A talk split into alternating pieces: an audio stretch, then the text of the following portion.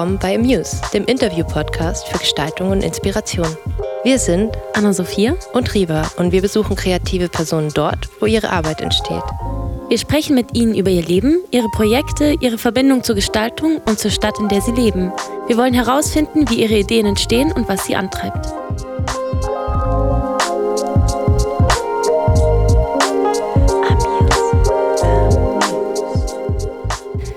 Wir sind heute in Obersendling in München im Musikproduktionsstudio von We Are Modular. Prinzipiell ist es ja so, egal wo wir sind oder was wir machen, Musik ist ja immer ein fester Bestandteil in unserem Leben. Ob in der Werbung, im Film, auf unserem Handy, Musik ist einfach nicht wegzudenken. Wenn man Musik produziert, muss man ja sozusagen ein Allrounder sein. Man ist sowohl verantwortlich für die Entstehung und die Umsetzung als auch für die Produktion. Und wir wollten einfach mal mehr über diesen Job erfahren und deshalb sitzen uns heute Nepomo Keller und Matthias Haug von We Are Modular gegenüber. Hallo, ihr zwei. Hallo. Hallo. Hallo, schön, dass ihr da seid. Freut uns auch. ihr macht ja jetzt schon ziemlich lange Musik. Ähm, wie hat das eigentlich alles angefangen? Wie habt ihr euch kennengelernt und warum habt ihr euch dazu entschlossen, We Are Modular zu gründen? Unsere Liebesgeschichte. äh, ja, wir wir haben uns im Studium kennengelernt. Beim Rauchen, wenn man ehrlich ja, ist. Ja. Ist schon lange ähm, her wahrscheinlich. Das ist, schon, das ist schon ziemlich lange her. Ich glaube, wir haben tatsächlich Zehnjähriges gefeiert. Irgendwann mal völlig unbemerkt im letzten Jahr. Ja, auf jeden Fall. Also kennengelernt haben wir uns, glaube ich, 2007 oder so. Ja. Und äh, We Are Modular gibt es jetzt seit 2008, glaube ich. Mhm. Also schon eine lange Zeit. Ganz schön lang. Ja, ja, ganz schön lang. Ja, äh, genau, ja, nee, wir haben zusammen studiert an der SAE in München. Ähm, Was habt ihr da studiert? Wie hieß das? Audio Engineering?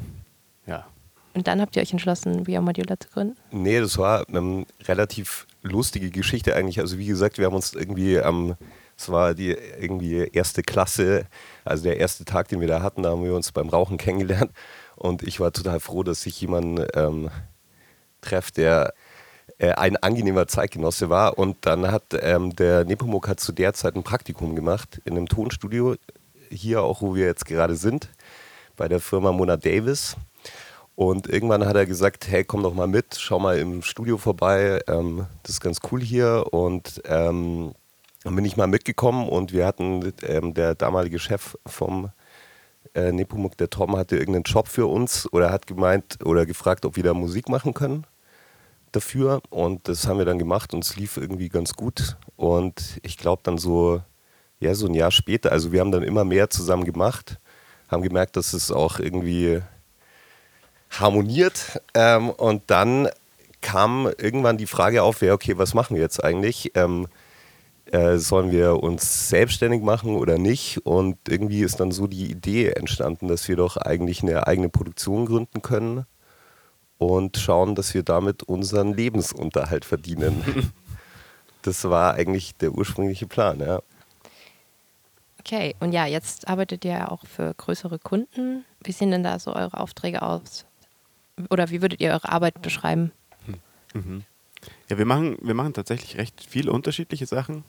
Ähm, wir machen viel Werbeproduktion, also quasi Musik für Werbung. Ob das jetzt äh, quasi für Online-Spots ist oder auch ab und zu mal selten gibt es mal einen TV-Werbespot. Ähm, und ja, abgesehen davon machen wir auch äh, Musik für Serien und, und äh, Filme, also Serien, wir haben eine gemacht. äh, aber ja, genau, auch mal was für was, was Filmisches. Und ähm, dann. für äh, Events macht ihr auch was? Oder? Ja, Events auch, ja, das ist so ein bisschen, genau, es geht zusammen mit der Werbung, glaube ich. Es ja. ist alles sehr ähnlich. Ähm, und dann ab und zu auch für andere Bands. Quasi, wenn die zu uns kommen und, und irgendwie Unterstützung ja. suchen. Genau. Mhm. Mit welchen Elementen bzw. Musikinstrumenten arbeitet ihr denn? Oder habt ihr da auch so ein Lieblingsinstrument? Also in erster Linie arbeiten wir eigentlich mit dem Computer. Das ist immer ganz lustig. Also voll viele, ähm, auch wenn man mit anderen Leuten redet und die fragen so, ja, was macht ihr eigentlich? Dann, wenn man dann sagt, man macht Musik. Und dann kommt immer oft die Frage, ja, was für ein Instrument äh, spielt ihr denn? Und ich sage dann immer, hey, ich kann eigentlich gar nichts. nee, aber ich, also so richtig, ein Instrument habe ich eigentlich, also ich habe früher mal ein bisschen Klavier gespielt, kann ein bisschen Bass spielen, halt so alles so mehr schlecht als recht. Ähm, aber die Komposition machen wir eigentlich relativ viel am, ähm, am Computer. Ähm, das ist halt mittlerweile so, dass man irgendwie alle Instrumente eigentlich relativ gut imitieren kann und es ist auch nicht mehr so wie früher, dass ähm, halt auch so viel Geld da ist, dass man sich für jedes Stück dann äh, Musiker ins Studio holen kann, die auch bezahlt. Ähm, das war früher mal so, da sind wir leider zu jung. ähm, genau, aber ähm, wir haben natürlich so äh, kleine Steckenpferd, das, das, sind bei uns, also Nepomuk ist schon ein relativer Synthesizer-Nerd, würde ich mal sagen. Ich habe so ein leichtes Fable für Drumcomputer ähm, und die stehen auch hier bei uns im Studio ähm, auch in großer Zahl rum. Kann man jetzt leider nicht sehen, aber genau, wir sind umringt von Maschinen und ähm, das ist auch das, was wir abseits von jetzt Auftragsproduktion oder Auftragskompositionen auch gerne in unserer Freizeit machen, elektronische Musik. Mhm. Und ähm, natürlich setzen wir das auch bei ähm, dem einen oder anderen Job ein. Also habt ihr dann einen bestimmten Stil? Könntet ihr den ein bisschen beschreiben oder seid ihr eher breiter gefächert oder geht es dann doch in so eine bestimmte Richtung?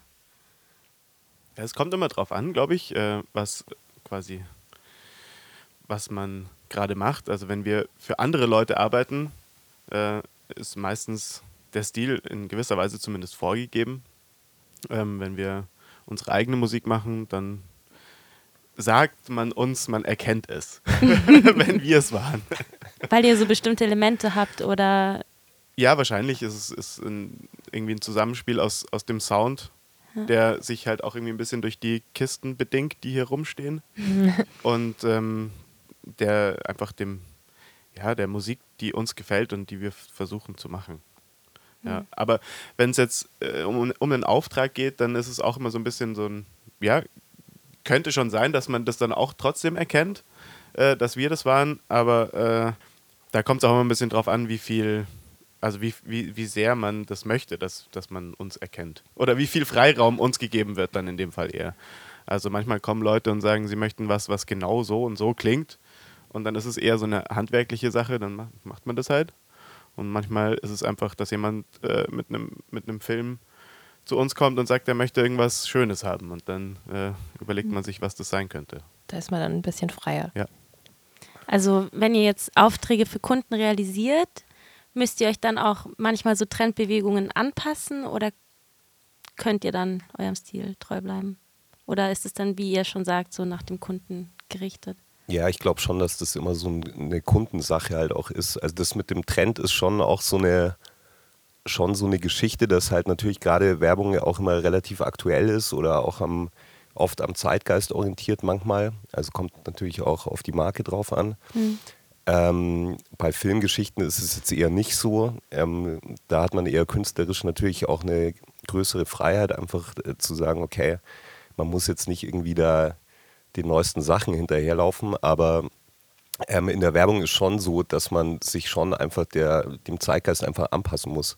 Und da sind wir natürlich dann auch immer gefordert oder deswegen hören wir auch immer neue Musik. Also was kommt gerade neu raus, was sind so die Trends, die einfach irgendwie ähm, passieren in unterschiedlichen Genres. Und ja, das ist, glaube ich, schon auch ein großer Aufgabenbereich, dass man da halt auch immer am Puls der Zeit bleibt mhm. und nicht, ähm, nicht den Anschluss verliert. Mhm. Was natürlich manchmal auch total schwer ist, weil man wird ja auch älter und es ist passiert so unglaublich viel, es kommt so unglaublich viel neue Musik und es ist manchmal total schon auch stressig, halt immer ja. dran zu bleiben, hey, was, was ist denn jetzt gerade irgendwie aktuell? Ist ja auch recht schnelllebig, denke ich mal. Mhm. Ja. Ihr macht es ja jetzt schon über zehn Jahre. Könntet ihr so ein bisschen sagen, wie sich die Rolle und die Arbeit auch so als Musikproduzent so verändert hat in der Zeit? Ja, das ist schwer zu sagen, weil natürlich unser, unsere Art zu arbeiten sich auch irgendwie ständig ändert. Und ja, auf jeden Fall, da hat sich unglaublich viel getan. Auch vor allem, was so die.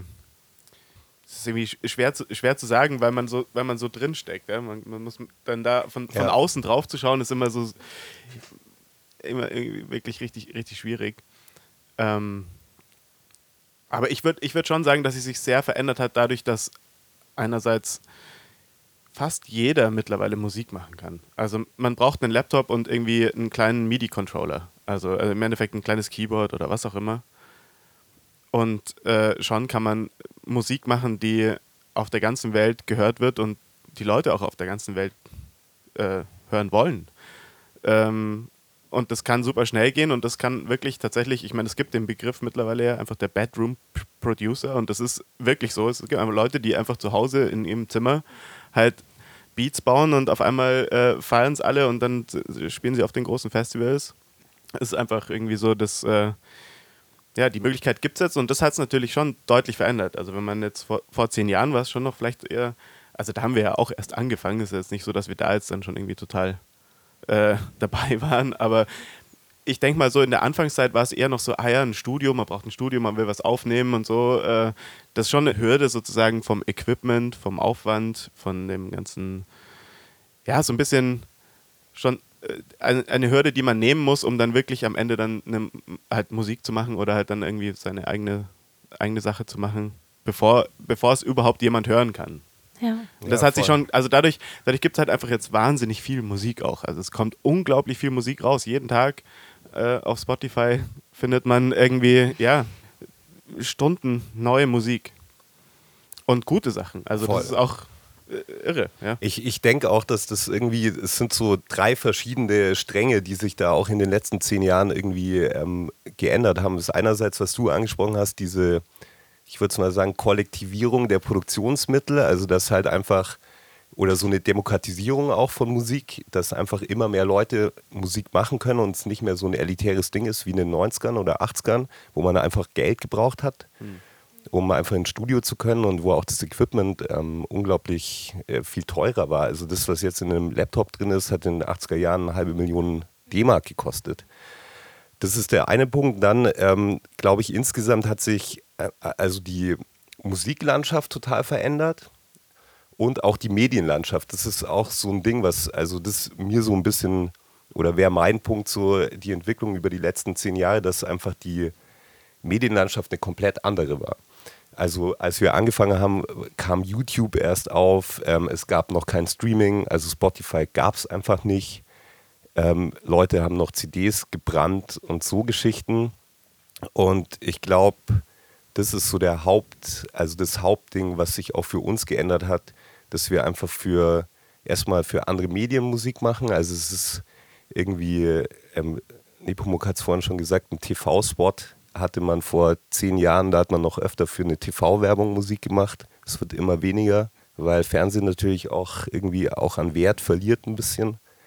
Und ja, auch einfach die Veröffentlichung von Musik ist auch einfach eine komplett andere geworden. Hast ja, du total. ja schon angesprochen. Das ja. ist es ist auch irgendwie jede, es ist einfach so viel Musik verfügbar jederzeit. Und das ist auch das, womit die Leute irgendwie, äh, wie, wie Leute jetzt heutzutage wahrscheinlich Musik wahrnehmen, als was, was eigentlich konstant verfügbar ist. Und früher ist mal irgendwie, hat man sich gedacht, so, ah ja, den Künstler finde ich toll, da gehe ich jetzt in den Laden und kaufe mir die CD oder die Platte und äh, dann war es eine wahnsinnige Entscheidung, welches jetzt wird. Ja. Weil das ist die einzige, die man jetzt quasi erstmal hört. Äh, und dann, ähm, ja, heute ist es einfach irgendwie, muss man sich schon fast zwingen, ein Album anzuhören. Also das war auch so vielleicht so ein bisschen eine interessante Sache, weil ich dann irgendwann, ich habe irgendwann gemerkt, ich höre gar keine Alben mehr an. Es war so, es, irgendwie Spotify kommt und du bist nur noch Track-basiert. Du bist so, ah ja, das ist ein cooler Track, das ist ein cooler ja. Track und es gibt gar nicht mehr den Kontext vom Album. Und dann irgendwann, so nach zwei, drei Jahren, war man auch so ein bisschen satt von diesen ganzen Tracks und ohne diesen mhm. Albumkontext und dann sich da dann wieder ein bisschen zu beschränken und zu sagen, okay, ich höre mir jetzt die drei Alben an und auch wirklich als ja. Album, weil es eigentlich eine schöne, schöne Sache ist irgendwie so, die auch dann halt die ganzen Gedanken, die in die Zusammenstellung der Songs irgendwie. Ist ja wie so eine Geschichte schon. Ja, genau. Ja. Das, das ist ja. total verloren gegangen irgendwie.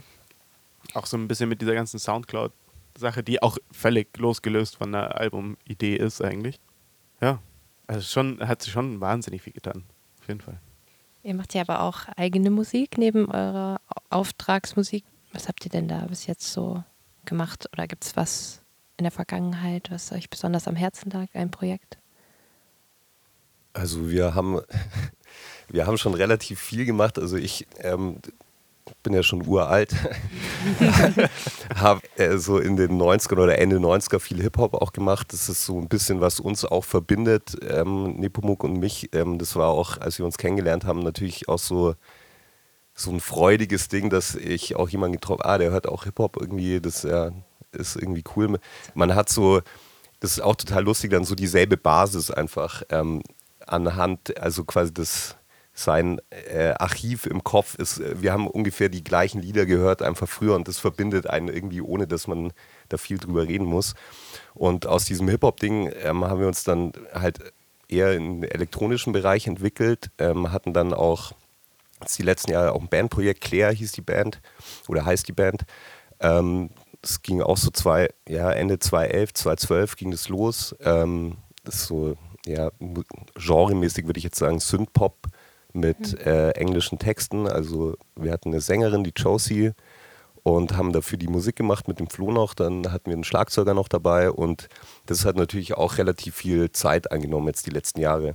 Also es war auch immer so ein bisschen so, dass wir Modular dann so ein bisschen, äh, ich würde jetzt nicht sagen drunter leiden musste, aber wir haben es dann so ein bisschen schleifen lassen, weil wir uns auch total auf das Bandprojekt konzentriert haben. Und ja, also das ist schon, würde ich jetzt mal sagen, so das größte Projekt von den eigenen Geschichten, ja, die wir gemacht haben. Im Hinblick jetzt auf, auf Via Modular auf jeden Fall ist ja. es halt, es gab also quasi eine Zeit vor der Band, wo viel äh, Auftragskomposition war und dann kam eigentlich die Band und dann war es eigentlich nur noch Band. Und jetzt ist es. Eine Zeit lang. Genau, jetzt seit langem. Eigentlich jetzt haben wir, ja, sind wir seit einem Jahr vielleicht eher wieder in Richtung Via Modular unterwegs. Seid ja. ihr zurück? Ja. We're back. Ja. ähm, aber ihr habt ja auch, so viel ich weiß, für den Kinofilm Nothing More Perfect habt ihr ja auch die Filmmusik gemacht. Da war ja gestern die Filmpremiere, wo der Film zum ersten Mal vor dem Publikum gezeigt mhm. wurde. Ihr habt den auch zum ersten Mal dort gesehen. Mhm. Und somit wurde auch euer Soundtrack ja zum ersten Mal quasi vor dem Publikum gezeigt. Und wie fühlt sich das denn so an, wenn man dann sein vollständiges Werk oder das Werk im Ganzen dann auf einmal so sieht und auch die Reaktionen der Menschen vielleicht mitbekommt. Ist das ein besonderes Gefühl oder seid ihr das schon gewohnt? Ich bin da total aufgeregt. Also ich, ich finde auch das viel schlimmer, als einen Auftritt vor Leuten zu spielen. Also, also wenn so man Live-Auftritt. Ja, wenn man mit der Band einen Live-Auftritt spielt, also da hatten wir auch schon, ähm, würde ich mal sagen, Situationen, wo ich auch wirklich so aufgeregt war und wirklich manchmal, also ich kann mir, wir haben halt in in Frankreich haben wir mal Support für Woodkit gespielt in so einer riesen, zwei, zwei so riesen Arenen, da waren irgendwie 15.000 Leute drin. Und ich bin, ich bin noch nie in einen Saal rein, wo es so still war am Anfang. Und ich habe echt, also die ersten Akkorde, auf, ich konnte die fast nicht spielen, weil ich so gezittert habe vor Aufregung, aber irgendwie ist es eine andere Situation, weil man es da selber in der Hand hat. Also man steht auf der Bühne und weiß, okay, ich sorge jetzt dafür, dass das entweder gut läuft oder nicht. Also wenn man einen Fehler macht, ist man halt selber schuld, aber das ist jetzt irgendwie nicht so schlimm.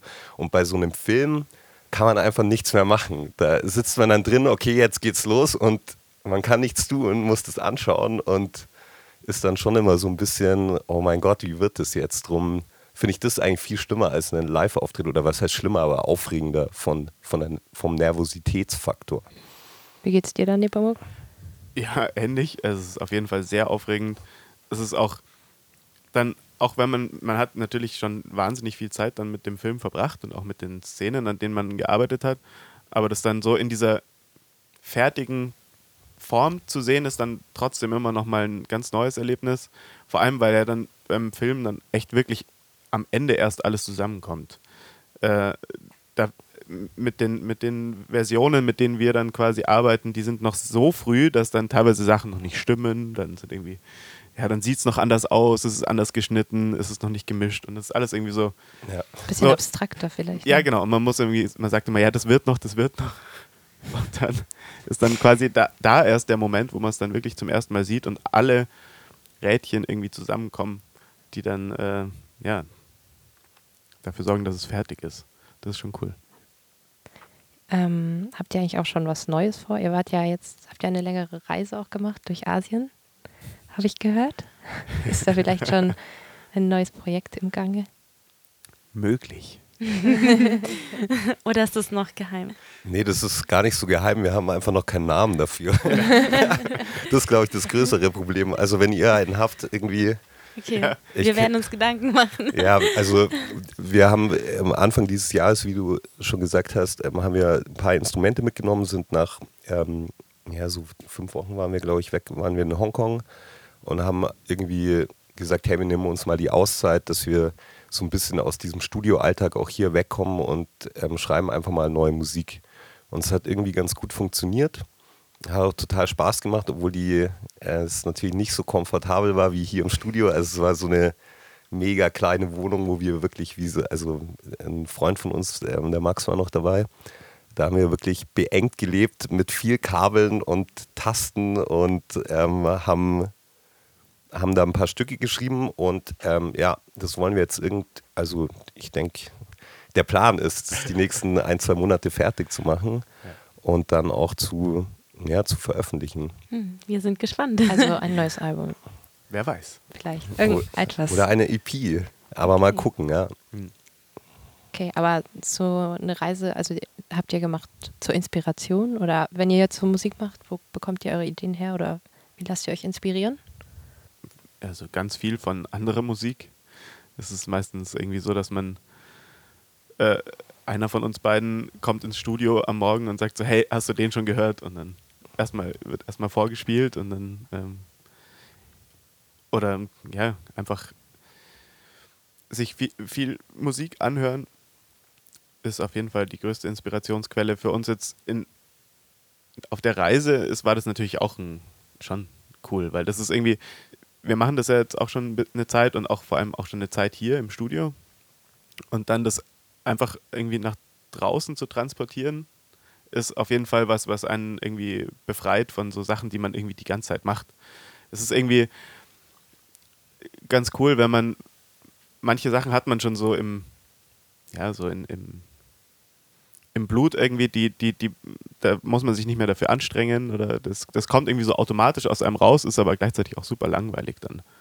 Auch äh, nach einer Zeit. Ja. Und wenn man sich aus, also absichtlich aus diesem Modus rausholt, sozusagen, aus dem, was einem eh schon leicht fällt und was eh schon irgendwie immer so aus einem rauskommt, dann passieren neue Sachen, die irgendwie für einen selber total interessant sind.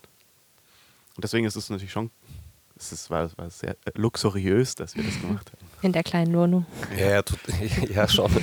nee, aber einfach sich diese Zeit nehmen und zu sagen, okay, man, man bricht jetzt mal mit dem Alltag und begibt sich auch so eine Situation. Wir haben uns da auch keinen Druck gemacht. Das war jetzt nicht so, wir fahren da hin und müssen da irgendwie mit einem fertigen Album zurückkommen. Das war einfach, okay, wir schauen jetzt mal, was passiert, sind dann natürlich viel rumgereist, haben uns viel angeschaut äh, Nepi hat viel fotografiert, ähm, auch diese ganzen, auch diese ganze geografische Situation in Hongkong war auch irgendwie was Spezielles auf so einer kleinen Fläche mit unglaublich vielen Menschen, was wir hier nicht so gewohnt sind. Ähm, und irgendwie so nach ein, zwei Wochen kommt man so automatisch in so einen anderen Modus. Und ich finde, das äh, spiegelt sich dann auch in der Musik wieder, dass man ja eben plötzlich andere Dinge ausprobiert oder auch also ich habe für mich gemerkt, ich bin auch so viel ruhiger dann geworden bei dem, was wir machen, sondern ähm, ähm, haben wir halt dann so einen, also wir haben dann so einen Arbeitsmodus gefunden, der total entspannend war und, ähm, und dann fängt es plötzlich an zu fließen. Das kann man irgendwie nicht erklären. Also das ist so ein, den Zustand, finde ich, aber muss man sich erarbeiten. Also den kann man nicht einfach, man kann nicht einfach irgendwo hingehen und sagen, so, jetzt mache ich das. Jetzt, jetzt, bin ich inspiriert. Ja, das ja. passiert einfach ja. dann nach so einer gewissen Zeitspanne. Und ich finde, das ist immer ein total interessantes Gefühl, wenn man merkt, so, hey, oh, jetzt passiert irgendwie gerade was, was richtig gut ist oder was sich für einen gut anfühlt. Und man hat sich aber so unterbewusst einfach so erarbeitet, dass dieser Zustand kommt. Und ich glaube, da ist ein Ortswechsel immer eine ganz gute Geschichte. Mhm. Ich glaube, ein großer Punkt äh, bei der Inspiration ist halt auch immer irgendwie imitieren, einfach von anderen Leuten. Äh, ja, es ist super wichtig, weil äh, irgendwie man, man, man hört irgendwas und dann denkt man sich so, boah, irre, das ist ja Wahnsinn. Wie, wie, wie hat er das gemacht? Wieso ist das so cool? Und was, wieso funktioniert das so gut? Oder warum gefällt es mir so gut?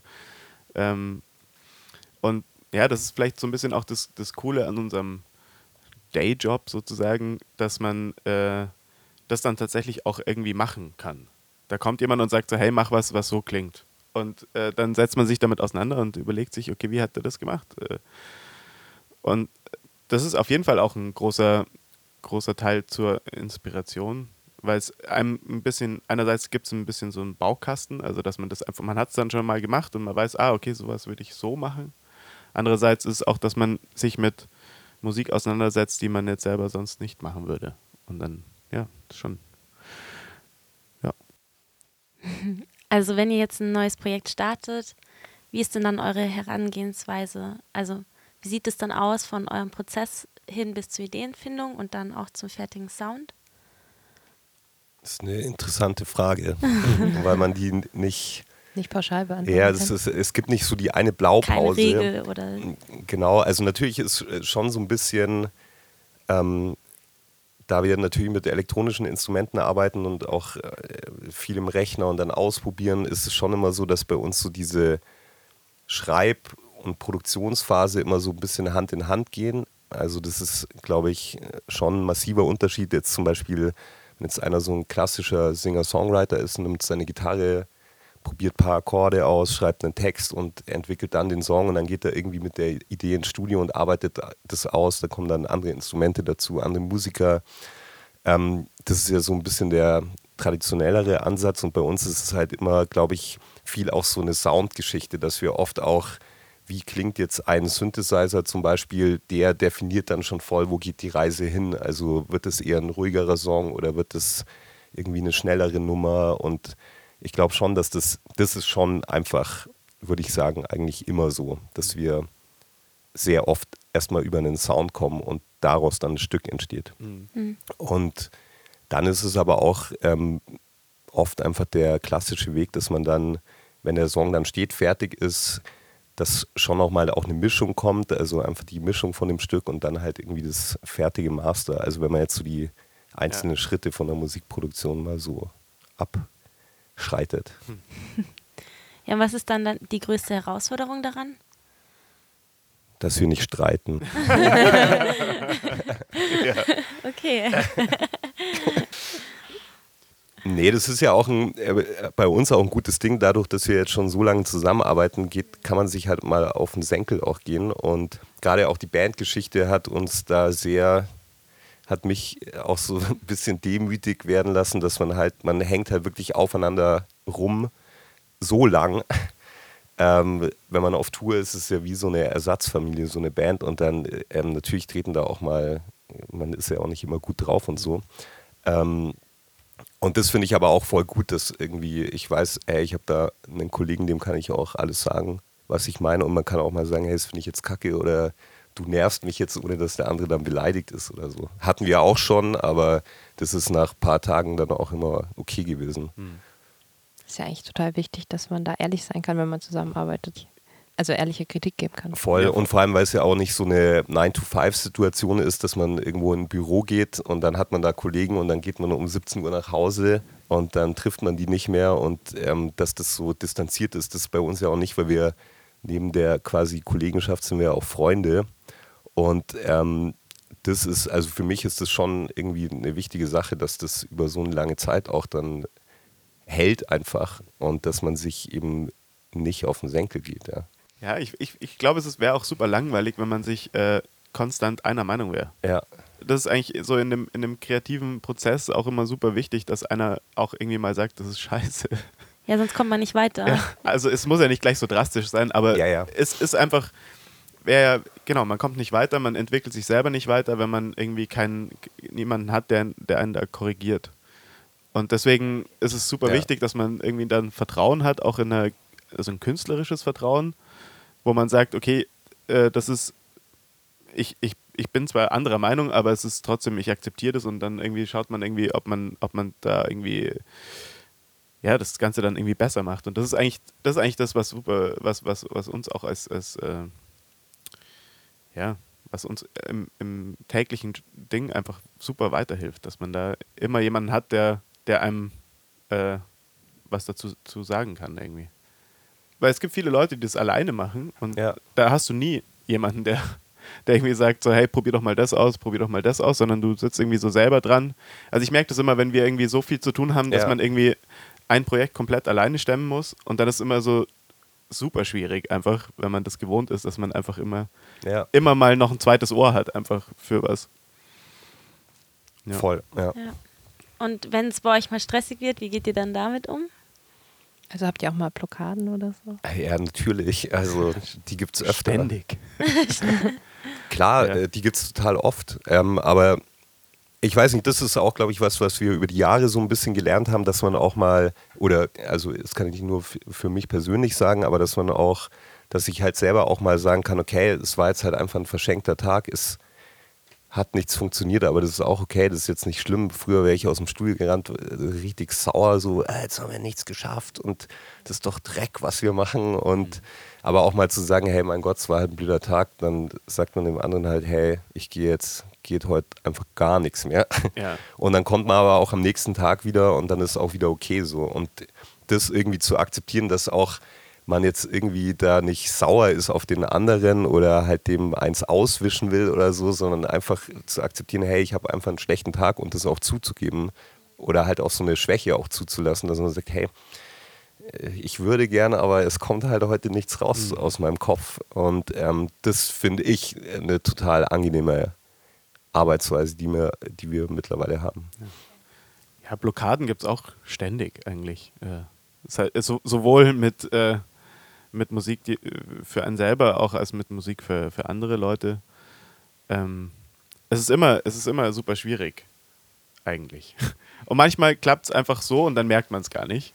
Ja. Und dann, dann ist, es schon, ist es schon fertig und gut und, und alles ist wunderbar und das ist immer, das ist immer das, der angenehmste Teil davon, weil dann merkt man überhaupt nicht, dass man irgendwie arbeiten muss. In dem Moment, wo man nicht weiterkommt, da ist es dann richtig anstrengend, weil man ist ja irgendwie so ein bisschen auf sich alleine gestellt oder man ist so ein bisschen auf sein, seine Idee äh, ja, gestellt, sodass man irgendwie dann am Ende sagen, ja, dass, dass da was rauskommt.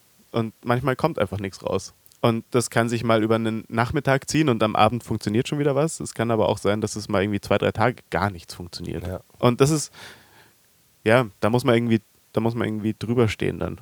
Da muss man einfach mitleben. Ja, Kannst eh nichts geht machen. nicht. Kann man nichts machen. Ja. Kann man nichts dran ändern. Aber das zu akzeptieren ist echt, ist, also für mich war es ein langer Weg einfach. Ja. Also, weil das kann man ja auch, also vor zehn Jahren hätte ich da war das völlig, äh, wie soll ich sagen, da war ich immer völlig fassungslos. Es kann doch jetzt nicht sein, dass da irgendwie nichts passiert. Und manchmal ist es natürlich auch so, dass man ähm, gerade bei Auftragsarbeiten natürlich probieren muss, ähm, sich in den Kopf des anderen oder des Auftraggebers reinzuversetzen. Und das ist oft auch so ein, ja, so ein tägliches Spiel, dass man, okay, was will der andere jetzt hören oder wie hört er das? Und manchmal passiert das auch, dass ähm, das total schnell geht und man irgendwie voll auf einer Wellenlänge ist. Dann ist, äh, wie der Nepomuk gesagt hat, total, total easy und dann arbeitet man und es fließt so dahin und manchmal kommt man halt nicht auf einen Nenner und man fragt sich dann, okay, was will die Gegenseite jetzt? Also, und das auch in so ein Gewi Gleichgewicht zu bringen mit dem, was man auch selber machen will, das ist oft halt auch so ein Austarieren und ähm, das kann schon auch manchmal zu Blockaden führen. Hm. Okay. Aber es gibt doch bestimmt was, was ihr besonders an eurer Arbeit mögt. Also was macht die Arbeit für euch besonders oder was sind so die positiven Seiten? Mm. Also generell ist es so, dass wenn es funktioniert, ist es keine Arbeit. Das ist eigentlich das Coolste daran. Also oft, wenn es wirklich einfach, einfach funktioniert, dann hat man, dann kommt man am Abend nach Hause und denkt sich so, ich habe eigentlich nicht arbeiten müssen. Ich habe das gemacht, worauf ich Bock habe. Ja. Und äh, dann auch, ja, man, wir, wir haben es jetzt irgendwie geschafft, hier so, ein, so, ein, so einen Raum zu haben, wo wir diese ganzen Instrumente sammeln können und irgendwie die auch dann benutzen können für Sachen, die wir gerne machen. Das finde ich auch, es ist richtig cool, weil Ja. ähm, ja, man arbeitet, arbeitet zwar für andere, aber man sammelt dann irgendwie Equipment an. Okay. Ja, Die Legitimation, um Spielzeug zu kaufen. genau, genau. Aber ich finde auch, dass es halt auch eine, ähm, ist halt schon auch eine Arbeit, die einen happy macht oder also glücklich macht. Ich weiß nicht, wenn man ins Studio geht, dann ist, also diese, wenn die Stunden dann vergehen, es gibt einfach nichts Besseres. Also für mich zumindest nicht. Das ist so ein Zustand, da ist man dann da, es fühlt sich nicht nach Arbeit an. Das ist so, okay, ich, also wenn ich jetzt den Job nicht hätte, dann wäre ich jetzt auch hier. Und das ist auch so ein gutes Gefühl. Also ich fahre nie ins Studio und denke mir, oh Gott, jetzt muss ich ins Studio. Also das sage ich ganz, ganz selten, dass ich sage, jetzt muss ich ins Studio fahren. Und ähm, deshalb ist für mich einfach auch so ein Privileg, Privileg das machen zu können. Ähm, so einfach zu sagen, hey, das, was ich am liebsten mache, das kann ich jeden Tag machen und ab und zu bezahlt auch noch jemand Geld dafür. Also es ist eigentlich so Ist ein eigentlich perfekt. Ja, perfekt. perfekt. Ja, Ja. total. Und ähm, da hängt man sich dann natürlich auch voll rein, dass irgendwie das irgendwie weitergeht und dass man das auch noch länger machen kann. Ja, auf der anderen Seite ist es super, super gemein, wenn es nicht funktioniert. Weil dann sitzt man da und äh, es fällt einem einfach nichts ein. Und das, das, äh, du kannst nichts dran ändern. Das ist kein, kein, kein Job, der irgendwie, äh, wo du sagst, okay, jetzt sortiere ich Sachen von A nach B oder keine Ahnung, hefte irgendwelche Akten ab. Sondern ja, wenn dir nichts einfällt, dann fällt dir nichts ein und du kannst nichts machen.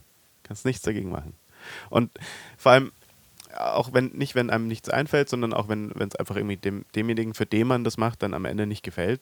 Das ist auch, auch ein schwerer Moment, das äh, muss man auch irgendwie, oder musste ich auf jeden Fall lernen, das zu akzeptieren, dass dann jemand sagt, er findet es nicht gut, ich finde es gut. Und äh, dann, ja, es ist einfach so, dann ist es kein, keine persönliche Beleidigung. Was natürlich schwierig ist, weil es ist irgendwas, was aus einem selber rauskommt, egal ob es jetzt irgendwie für eine Werbung ist oder für, für was auch immer trotzdem hat man irgendwie was gemacht. Man hat was gemacht, was einem irgendwie in gewisser Weise trotzdem am Herzen liegt. Und dann sagt jemand, nee, er findet es kacke. Und dann da drüber zu stehen und zu sagen, okay, alles klar. Ja. äh, ja, du, also es hat jetzt nichts mit mir persönlich zu tun. Du findest nicht mich persönlich kacke, sondern du findest es gerade nicht passend. Und dann dazu wieder was, äh, also das wieder nochmal anzupacken dann sozusagen. Also da auch dann nicht, nicht aufzugeben und zu sagen, ja gut, dann halt nicht sondern da einfach cool zu bleiben und zu sagen, äh, ja, alles klar, dann suchen, versuchen wir jetzt eine andere, andere Musik. das ist auch, äh, was man irgendwie da, ja, was ein bisschen Zeit braucht, bis man das, bis man das akzeptieren kann.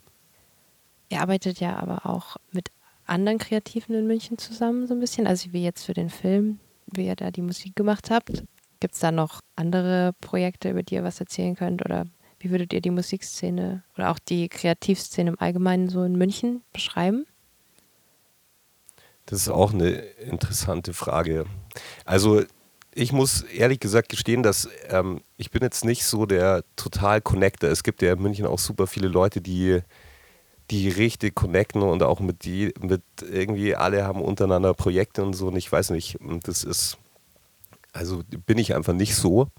Ähm, aber natürlich kriegt man auch natürlich viel mit. Also wenn man auf Konzerte geht, wenn Freunde irgendwie woanders spielen. Ähm, also da finde ich, äh, passiert in München schon relativ viel zurzeit. Also es gibt einfach, es gibt viele gute Bands in München, gibt ähm, gute Künstler, die gute Sachen machen. Ähm, so im jetzt im Filmmusik, ähm, Auftragsmusikbereich gibt es auch super viele Leute, die echt gutes Zeug machen. Also ich finde, da, da braucht sich München jetzt nicht verstecken. Und ähm, es gab ja auch so vor zehn Jahren schon so Horrorszenarien, wo alle gesagt haben, jetzt jeder geht nach Berlin, was natürlich auch bei vielen Leuten passiert ist. Also da gab es schon so einen leichten Aderlass.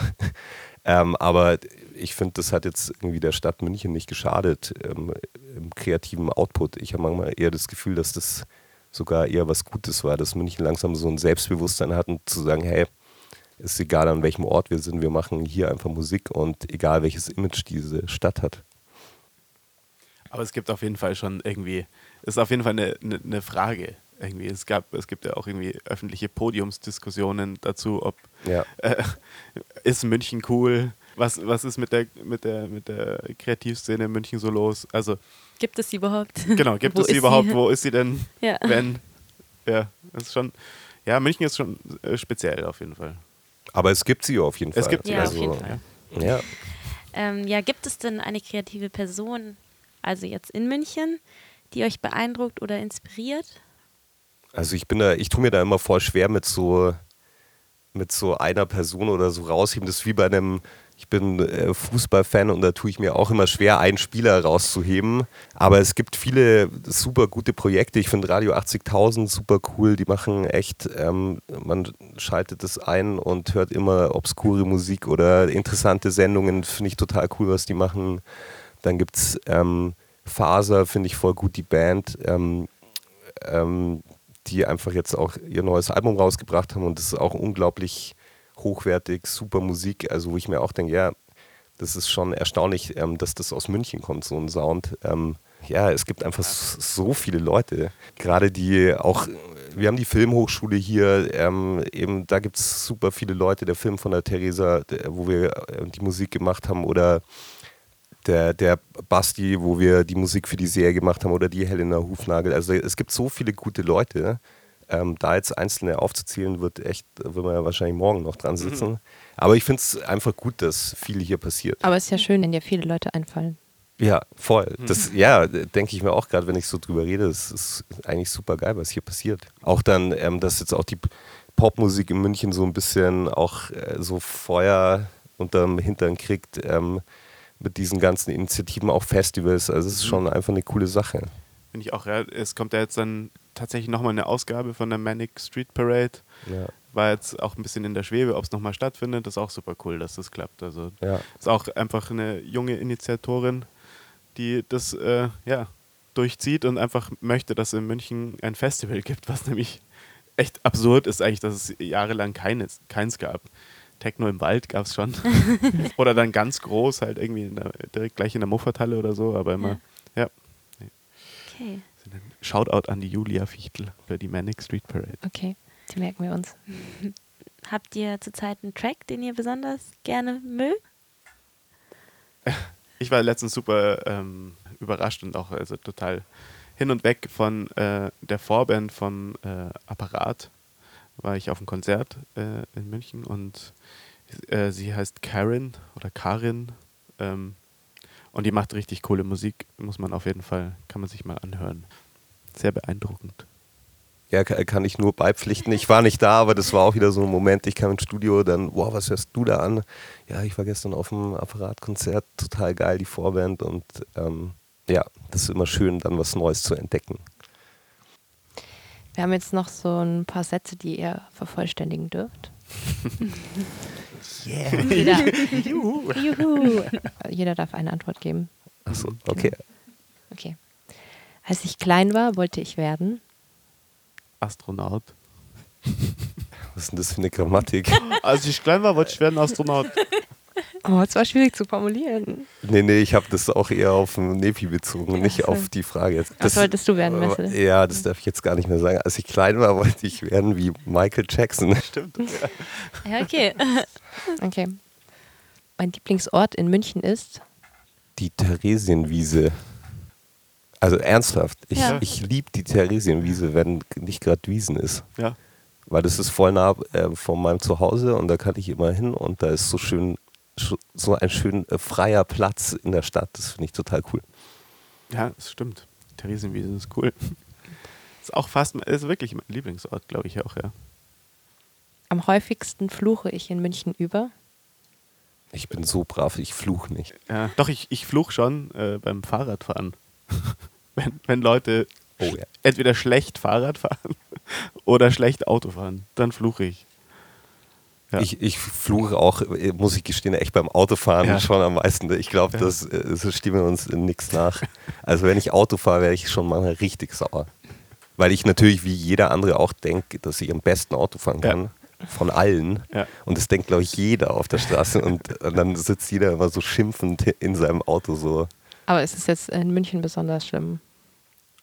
Ich glaube, das ist Überall gleich. Hat jetzt nichts mit München speziell zu tun. Nee, das ist doch in München schon, wenn, wenn die, die Kennzeichen von außerhalb reinfahren, dann drum fluche ich in München ja. besonders. Aber ich habe äh, mein Auto deswegen verkauft. Dann kann ich nicht mehr fluchen. Ja. Na gut. Wenn ich eine besondere Fähigkeit hätte, dann wäre das? Äh, die Zeitreise. Ja. Das ist krass geil. Ja. Und du? Ich würde singen können. Kannst du nicht? Nee, ich kann einfach nicht singen. Das ist äh, traumatisch. ist halt so. Okay, das beste Bier in München ist? vom Tillmann. Ja, aber jetzt ist die Frage, ich bin echt am spekulieren, ob es das Tillmanns das Helle ist oder das Pilz. Das Pilz ist nämlich auch unglaublich. Das habe ich leider noch nicht probiert. Ja, Schande. Aber ja, der macht eindeutig das beste Bier. Und cooles Design. Das stimmt. Voll. Aber cooler Typ. Okay, letzte Frage. Einmal live sehen möchte ich unbedingt die Band. Ich habe es letztens äh, für mich beantwortet, deswegen ist es für mich recht einfach, weil ich mir es also vor, vor einer Woche gedacht hatte, ich würde total gern Radiohead live sehen. Ähm, wir haben mal auf dem Melt-Festival die Supergroup äh, Atoms for Peace gesehen. Da ist äh, der Radiohead-Sänger mit dabei gewesen, aber das ist nicht das. Das war nicht das, Gleiche, war nicht das Wahre. Ich, ich möchte es dann doch mal in, in live sehen. Aber wir haben, ja, ich habe schon viele abgehakt, manche gehen nicht mehr. Ja, das ist eigentlich, glaube ich, eher das Problem. Ja. Aber das ist super, die Frage, weil wir es wirklich vor einer Woche diskutiert haben. Ja.